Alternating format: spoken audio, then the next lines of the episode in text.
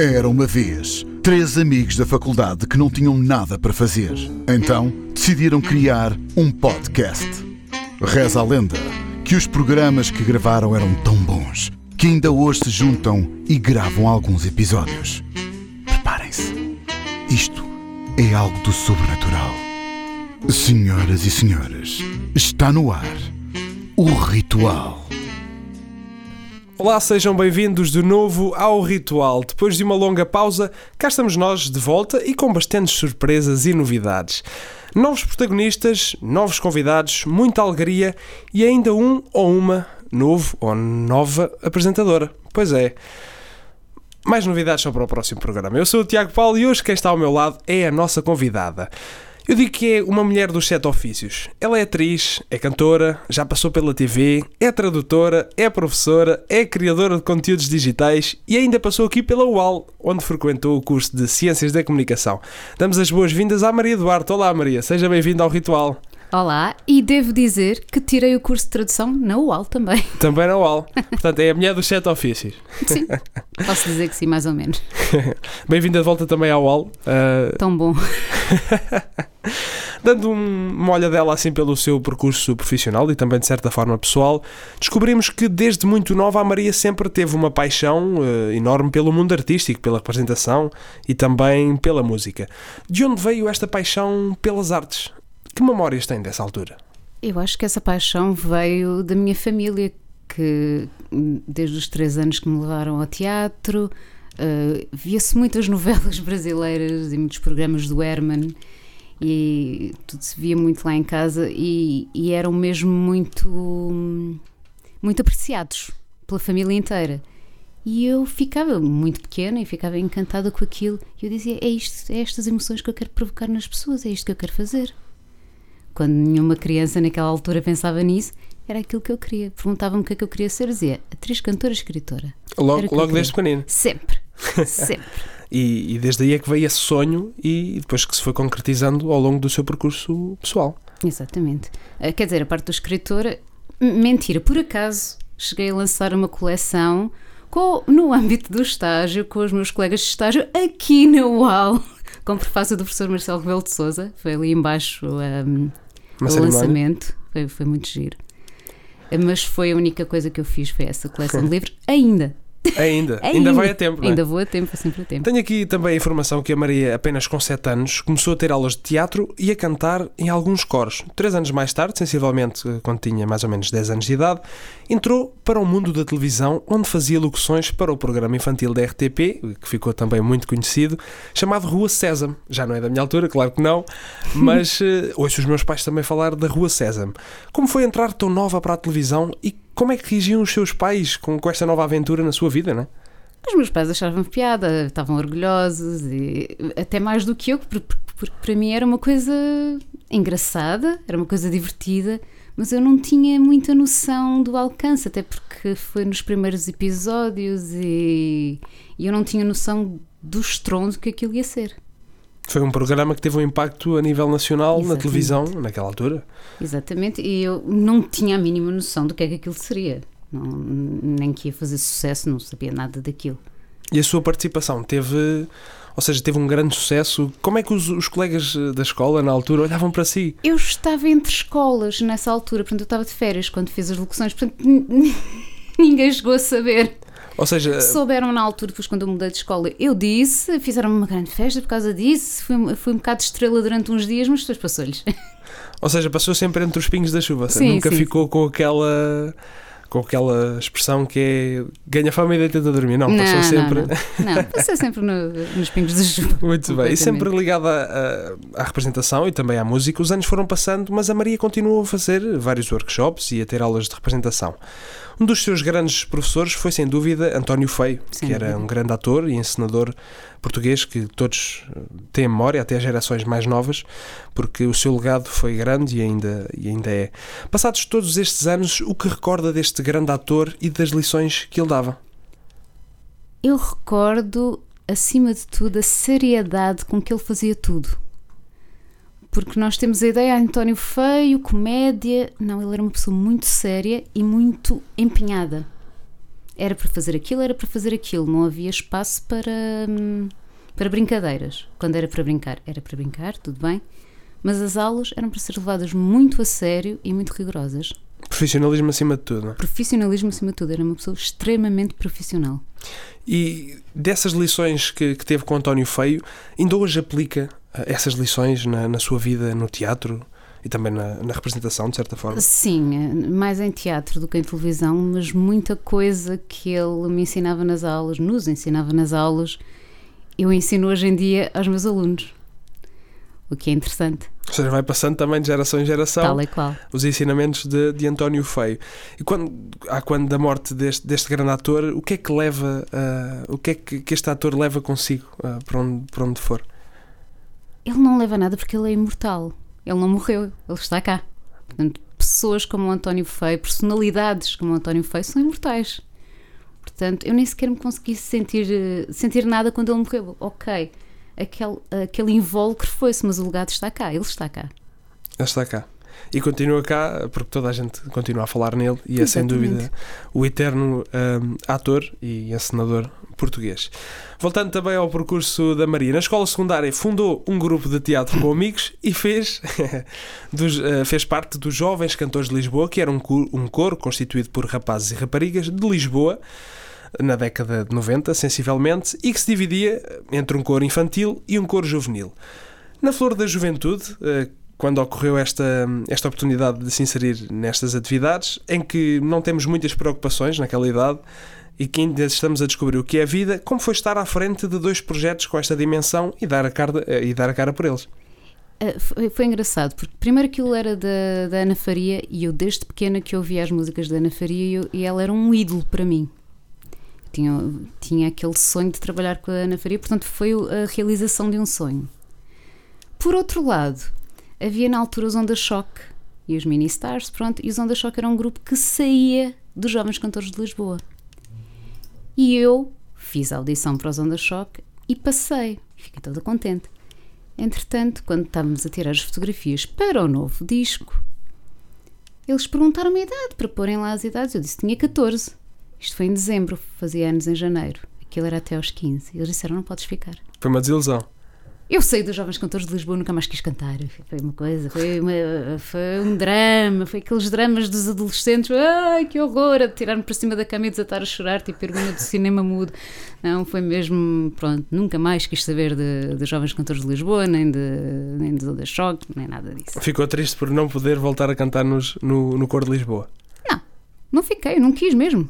Eu, eu no corpo podia continuar até, até querer, mas não quis mais. Já que eles não me querem nas ondas choque, eu também não quero mais nada. Eu não quero estar a olhar para eles e saber que eles me rejeitaram. E hoje que esse, que esse coro já não, já não existe, ou seja, ficou para trás, acha que fazia falta à cidade de Lisboa assim, uma, um projeto destes? Faz. Mas ainda temos o, o Cor de Santa Mar do Eiros, do qual eu também já fiz parte. Muito conhecido, É verdade. pelas músicas de Natal, não é? Por amor de Deus. Chegou a cantar as músicas de Natal? Claro. Quem nunca? É a praxe, é a praxe do coro de Santa ser. Tem que ser. A todos um bom Natal, então é aquela. Mas foram, foi uma experiência muito boa estar no Coro Santa Mar do Eiras. Eles têm, eh, para além de terem esse coro infantil e o adulto, têm também eh, a parte juvenil, que é o Mais Música, o grupo Mais Música, que pouca gente conhece, mas é muito bom. E acho que as pessoas deveriam conhecer mais. Até, eh, para além disso, o Coro Santa Mar do Eiras tem também uma escola de música, tem muita coisa. As pessoas associam sempre o, o Coro Santa Mar do Eiras, lá está, à música de Natal. Mas o Coro Santa Mar do Eiras, apesar de eu já ter saído, eu continuo a achar que é uma grande instituição e que hum, hoje em dia não lhe dão o valor que tem. E é muito mais que aquela música de Natal. É, muito mais uma- do que isso, é mas família. muito mais do que isso. E muitos talentos, para quem não sabe, há muitos talentos que saem de lá e até eh, começam a cantar a solo e, e também na parte da representação. sim, sim, já, sim, sim, sim, muitos mesmo. Já há testemunhos disso. De regresso à RTP, Maria foi concorrente do programa Pátio da Fama, que era um programa de revelação de novos atores e que era apresentado pelo ator e também encenador Diogo Infante. Neste formato tão particular da TV portuguesa, em que os concorrentes tinham de imitar cenas de filmes e de novelas já realizadas, quais as dificuldades de representar e imitar algo já feito anteriormente? Eu acabei por hum, nós acabámos por uh, não fazer exatamente como eles, não imitar propriamente, fazer mais à nossa maneira, porque como é que, no meu caso, eu até estava a fazer um, um papel mais pequeno, entre aspas, mas os meus colegas que estavam a fazer a cena comigo, como é que se imita o Vasco Santana e a Beatriz Costa? Não é fácil. Não. É praticamente impossível. Fizemos a cena da janela da, da canção de Lisboa, eu era a vizinha, que, aquilo começa com, com ele a galantear a vizinha, a vizinha a mandar-lhe bocas e. Oi, Varisto, tens cá disto? Sim, é, era, era essa personagem, exatamente. E entretanto, depois chegava a Beatriz Costa e eu ia-me embora, pronto. Um, e pronto, teve, era essa cena, era, foi muito engraçada mas nós optámos por não nos colar ao original porque ia sair a geneira. ia ficar ridículo só. Mas depois o programa começou também, uh, também a ter uma dimensão uh, que não era esperada no início, mas acabou, pelo que eu li, precocemente. Ou seja, teve ali uma edição e não teve mais. Acha que era pelos custos de, de produção e pela dificuldade que, que acabou? Eu não faço ideia porque é que acabou, mas acho que foi um disparate enorme ter acabado. Acho que ainda hoje devia existir. Porque era uma maneira. Há muitos concursos para, para hum, cantores, para bailarinos, para de vários talentos. Existe o Got Talent, existe tudo. Não há nada para atores. E isto dói-me tanto. E a, e a, ficção nacional é tão rica, ou seja, tem, tem novelas, tem. Mas a ficção nacional tem um grave problema, são sempre os mesmos são sempre as mesmas caras. Há poucas novas caras. A ponto de nós estarmos a ver uma novela e calma, pera, uh, uh, o que é que aconteceu aqui? Porque eu ainda ontem vi, ah, desculpa, afinal foi noutra novela. Pronto. Agora está a começar a acontecer isso também nas novelas brasileiras. Uh, que a ficção portuguesa tem muito esse problema. São sempre as mesmas caras e às vezes em simultâneo nos, em, em vários trabalhos isso não é bom, queima a imagem deles, cansa a imagem deles, e depois temos casos de atores com trabalho a mais que se ressentem e acontece o que aconteceu com, com, com a Maria João Abreu. Pronto, Exato. basicamente. E, ou seja, são atores que, que, estão sempre em várias novelas, ou seja, saem de uma vão para outras e pessoas não que... descansam, são seres humanos. Exato, As pessoas esquecem-se que os atores são seres humanos e precisam de descansar, precisam de estar com a família, precisam de férias. E depois vem. Acontecem coisas destas. Exato. Eu por acaso faço figuração uh, também em várias novelas da TV, fica aqui a dica, atenção, isto não sai daqui entre nós. Uh, mas, mas as pessoas pensam que ator é uma vida fácil, é só chegar ali, aparecer na televisão, mas ator tem muito mais por trás disto, tem muito trabalho, tem muita dedicação, tem muita leitura, tem muita interpretação, é uma vida complicada. Eu, eu acho que ser ator é das vidas mais complicadas e a quem menos uh, dão crédito porque as pessoas pensam que os atores todos são famosos, pensam que todos se conhecem. Toda a gente pergunta, então, e aquela como? Sei lá, nunca trabalhei com ela. Como assim? Como é que tu és atriz e não conheces a não sei quantas?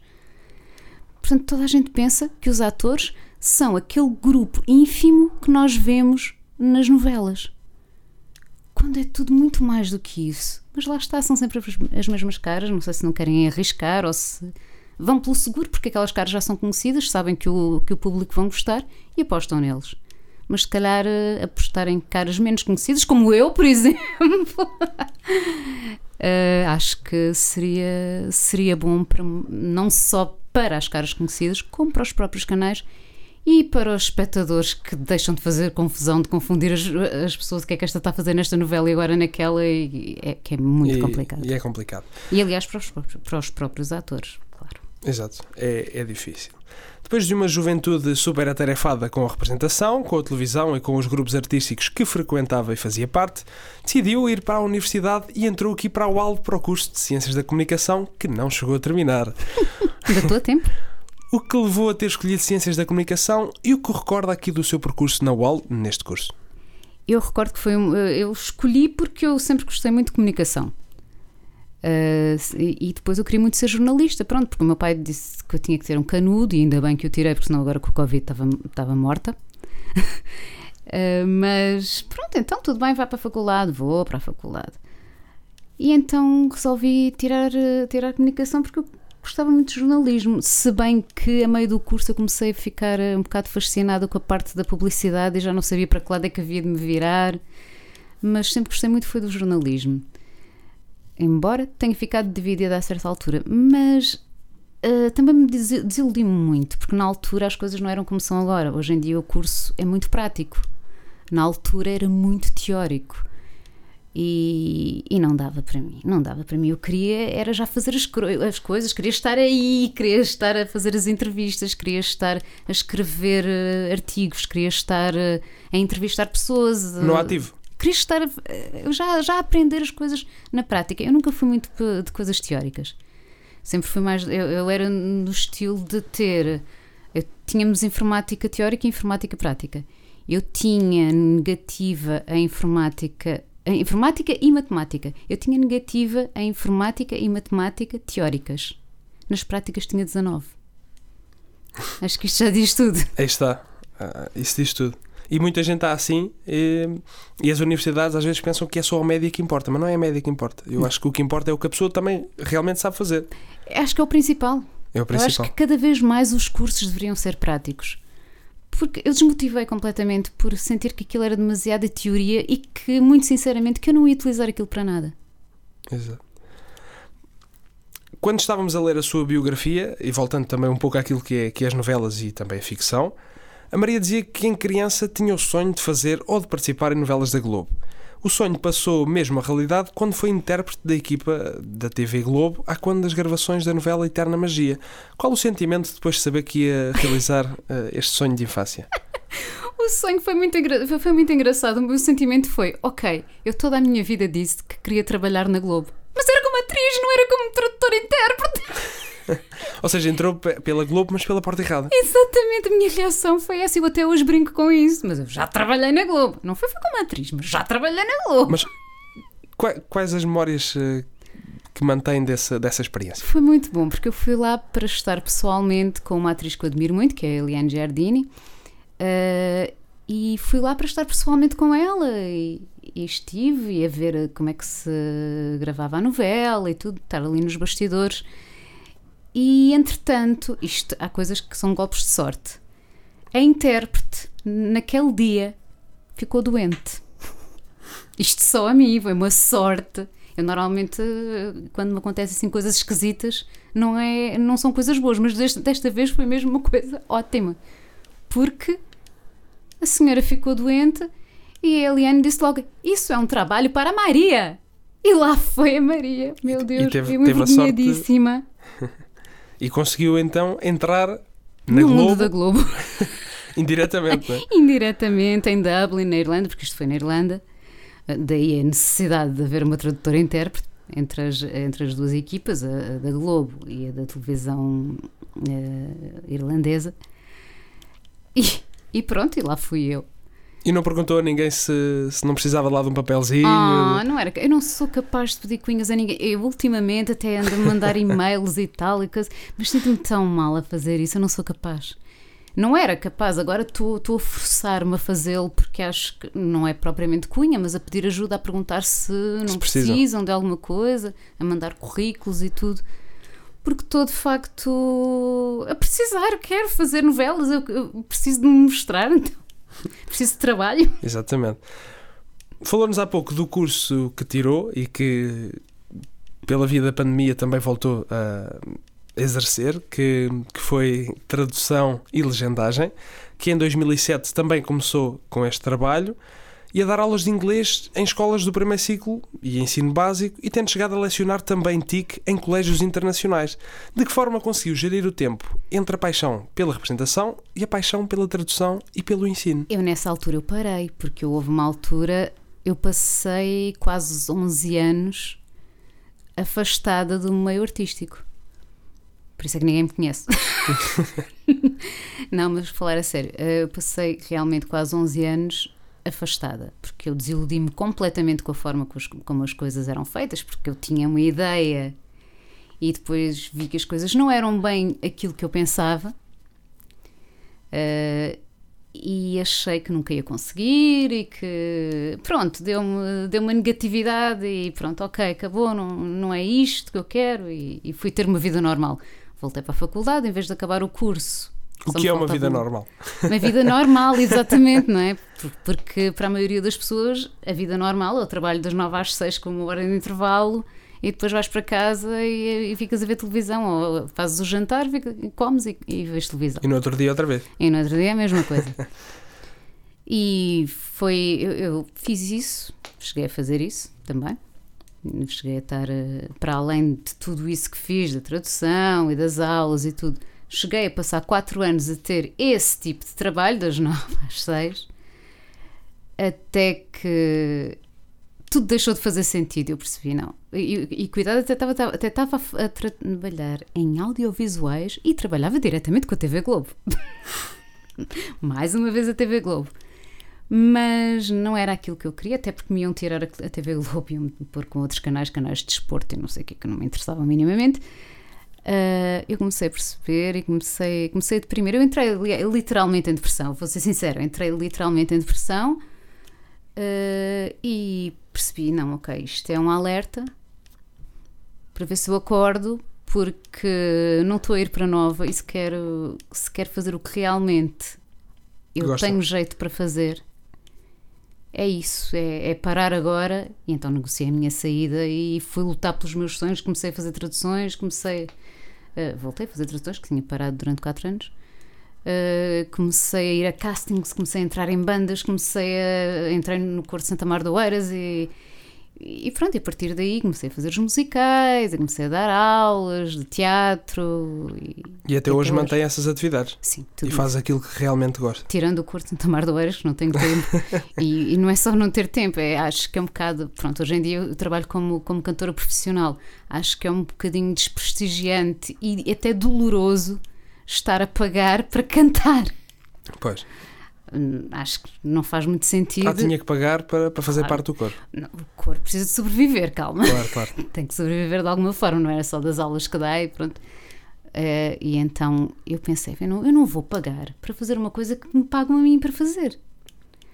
Portanto, por muito que eu tenha aprendido no coro e por muito que eu gostasse do coro, deixou de me fazer sentido. E eu até hoje tenho grandes amigos lá. Já Mas convidaram para regressar? Já, oh, ainda ontem me disseram: temos saudades suas, venha, venha. gosto, foi, foi um, um Pelo menos para o Natal, não é? Que eles precisam de reforço. Ah, talvez, talvez um dia. Eles fizeram agora anos, foi engraçado. Mas ainda ontem recebi no Facebook um comentário de um. De, é o senhor mais velho do coro, o senhor Anjos, a dizer-me: Nós gostamos muito de ver as suas glórias, mas por favor, volte, temos saudades suas. E está bem, um dia destes, se me aceitar, eu faço-vos uma visita.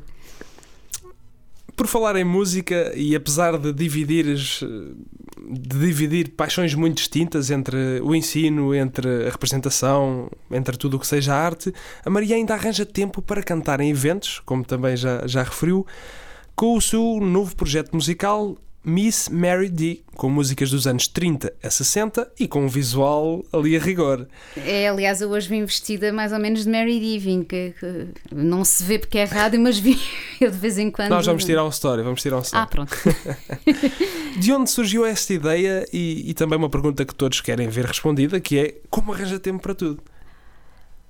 Na verdade, a Mary D surgiu antes, foi a primeira coisa a surgir. Eu já fazia como brincadeira quando ainda estava a trabalhar no trabalho das 9 às 6. Fazia isso como brincadeira em lançamentos de livros, em, eh, em eventos aqui e ali.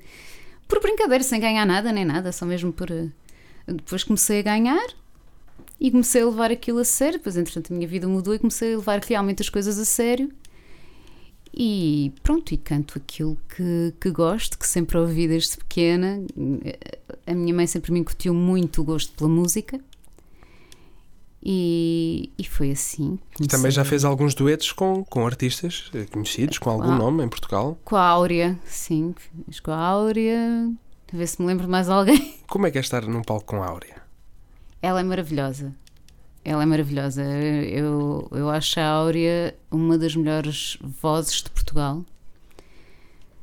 Uh, eu, se pudesse escolher as três melhores vozes de Portugal, eu diria que seria a Áurea, a Luciana Abreu e a Vanessa Silva, que eu acho a Vanessa Silva, para mim, é, é, é a diva do teatro musical português.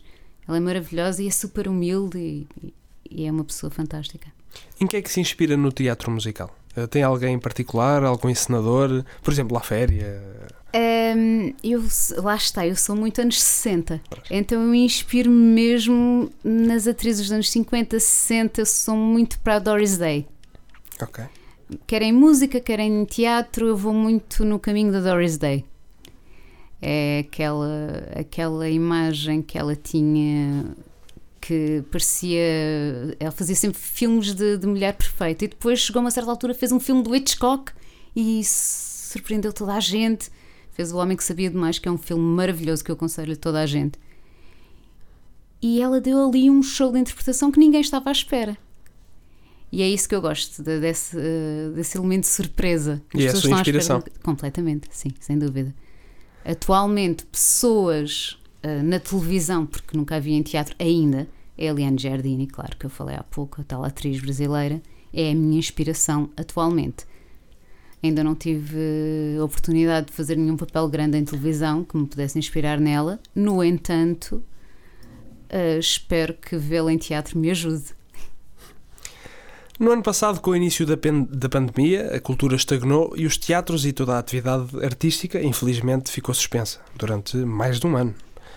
Contudo, a Maria reinventou-se, criando uma microsérie virtual toda feita por si, inclusive é com 10 personagens ou mais diferentes, e também em dezembro do ano passado criou o programa online de Portugal para o Brasil, um talk show via Zoom, em que tinha conversas descontraídas com atores brasileiros. Apesar dos tempos difíceis eh, por que passamos, ainda hoje passamos, não tanto, felizmente, mas ainda passamos, de que modo conseguiu sozinha colocar estes dois projetos de pé e conduzi-los ao sucesso, porque tiveram sucesso? Com muita resiliência. Primeiro, um, a micro websérie eh, foi um tiro no escuro e foi erro atrás de erro, foi mesmo tentativa e erro e saiu muito mal. Aquilo, tecnicamente, eu olho para aquilo, eu tenho vergonha daquilo. Mas por outro lado, orgulho-me de ter sido capaz de fazer uma coisa daquelas. Uh, os meus amigos atores dizem: Mas tu és maluca, tu foste queimar a tua imagem assim ninguém te vai contratar. Porquê? Por eu ter tido coragem de tentar uma coisa e fazer nove personagens diferentes eu não sou obrigada a saber as coisas técnicas, eu não sou obrigada a saber fazer montagem de vídeo, hoje em dia já sei melhor, eu não sou obrigada a saber uh, fazer uh, montagens de áudio. Tudo isso hoje em dia já aprendi e já sei fazer muito melhor. Mas eu sou atriz, sou cantora, não sou técnica. Ou seja, foi produtora, foi realizadora, foi assistente, foi tudo. atriz, foi técnica, tudo. foi tudo. Escrevi o argumento, ah, fez tudo. Convidou as pessoas. É, era sempre eu. Ah. Era sempre eu. Depois eu fazia, porque aquilo era pandemia, as pessoas estavam fechadas, fechadas em casa. Eh, na altura, então, do, das entrevistas, aí sim falava com eles anteriormente, eh, combinava e depois lá fazíamos as entrevistas. Eh, e eu descobri que não tenho jeito nenhum para entrevistas porque eu vou a conversando eu não vou não vou perguntando e eu vou dizendo então e aquilo e não sei o quê ah, e dou a minha opinião, que é uma coisa que não se deve fazer. O que é que eu andei aqui a fazer na UAL durante três anos, em que, que supostamente um, um, um, jornalista deve ser imparcial. Eu não era nada imparcial. Eu falava, dava a minha opinião. Eu era uma espécie de Hermano José, basicamente. Do jornalismo. Era, eu, basicamente, porque ele também, quando entrevista, ele dá a sua opinião e ele fala, é ele próprio. Eu também eu era eu própria. Pronto. E assim é. Sim, completamente. Mas eu acho que era disso que as pessoas gostavam é de, é de verdade naquilo que se está a fazer. Os próprios atores, eles gostavam disso. Porque eles, senti, eles diziam-me no fim: isto não, não pareceu uma entrevista, pareceu uma, pareceu uma conversa entre dois amigos. E isso foi muito bom. Neste ano de 2021, já, já mais perto da atualidade, não, já na atualidade, entrou como back vocal para os Stones Alive, banda de tributo aos Rolling Stones. Relançou a Miss Mary D e lançou o duo acústico acústico Mary Do. Como é fazer parte de uma banda de tributo aos Rolling Stones e ainda relançar a Mary D na música? É muita responsabilidade, não é? Mas é muito engraçado. Eu, eu olho para isto como uma coisa divertida. Uma coisa que me descontrai, por um lado, por outro lado, sinto-me realmente. Uh, antes de, dos espetáculos, entre, entre em stress, não sei o quê, tem aquela coisa. Uh, mas com os Stones é engraçado porque hum, eu estou ali a fazer back vocal, mas há uma parte em que tenho um dueto mesmo com o nosso Mick Jagger, o Pedro, uh, que resulta muito bem. O público vai ao rubro porque é a música em que há mais, eh, mais movimento em palco e depois há aquela interação entre ele e eu que fica muito bem. E é muito giro porque, de certa forma, estamos a interpretar outros personagens, não é? Estamos a, a recriar a nossa maneira. É claro que eu não sou uma Lisa Fischer, não tenho nem metade da voz dela, nem poderia. Aquele aparelho vocal não é normal.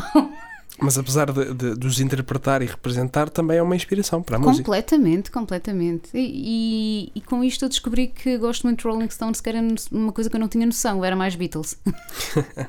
quais são para si os ídolos eh, da música internacional? Já falámos aqui da música portuguesa, mas quais são da música internacional? Da música internacional, gosto muito da Adele, gosto mesmo muito da Adele. Embora gosto mais das músicas mais mexidas, Rolling in the Deep. Rumor Has It e por aí. Uh, as mais. Eu não sou muito mulher de baladas.